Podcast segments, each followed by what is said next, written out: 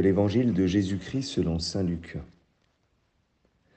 En ce temps-là, Hérode, qui était au pouvoir en Galilée, entendit parler de tout ce qui se passait, et il ne savait que penser. En effet, certains disaient que Jean le Baptiste était ressuscité d'entre les morts. D'autres disaient, c'est le prophète Élie qui est apparu. D'autres encore, c'est un prophète d'autrefois qui est ressuscité. Quant à Hérode, il disait, Jean, je l'ai fait décapiter, mais qui est cet homme dont j'entends dire de telles choses? Et il cherchait à le voir. Acclamons la parole de Dieu.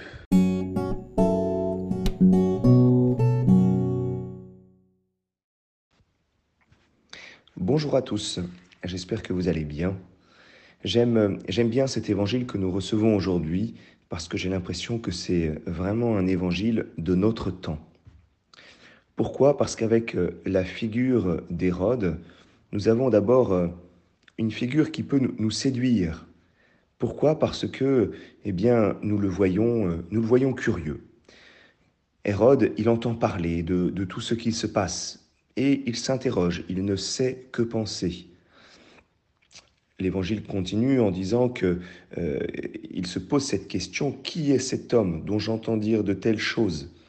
Et j'allais dire quelle belle question. Et en effet, il cherche à le voir. Alors, euh, on a l'impression d'être dans un contexte quasiment médiatique. Et en effet, il y a du bruit et les gens parlent beaucoup euh, à propos de, de Jésus.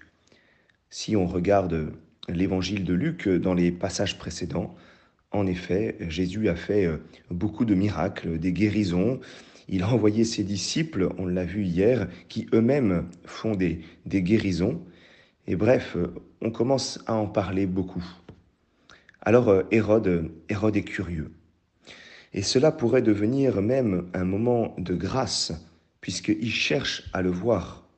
Et il se pose cette question, encore une fois, qui est tellement belle, une question qui est existentielle. Qui est cet homme? À partir de cette question, il pourrait y avoir une rencontre. Et pourtant, et pourtant cette curiosité n'amène pas à la rencontre. Nous savons que à la fin de l'évangile de Luc, eh bien Hérode va en effet rencontrer Jésus, juste au moment de sa passion. Et en fait, il va se moquer de lui et il va le renvoyer et Jésus va mourir.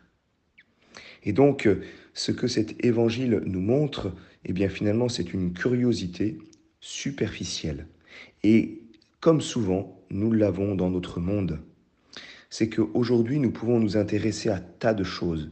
Nous pouvons, euh, nous pouvons euh, voir euh, à, travers, à travers les médias, il peut y avoir du bruit, et nous cherchons un petit peu à, à voir, à comprendre.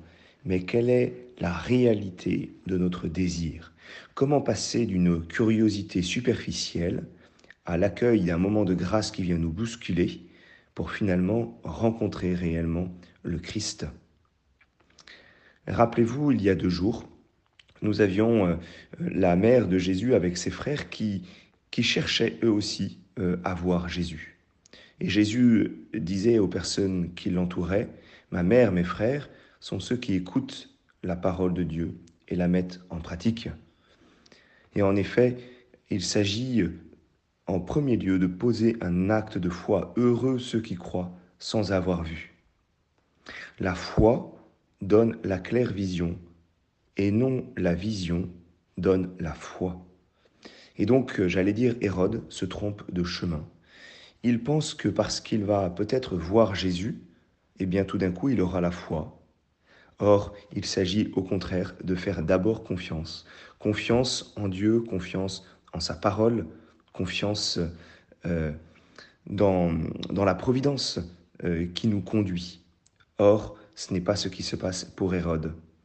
Alors demandons pour nous euh, aujourd'hui cette grâce, cette grâce de la foi, qui nous permettra de ne pas être dans une curiosité superficielle, mais au contraire, eh bien, de répondre à cette question, mais qui est cet homme dont j'entends dire de telles choses, qui nous permettra de cette rencontre profonde, cette connaissance profonde du Christ, cette connaissance qui nous vient de la foi et qui nous donne la vie.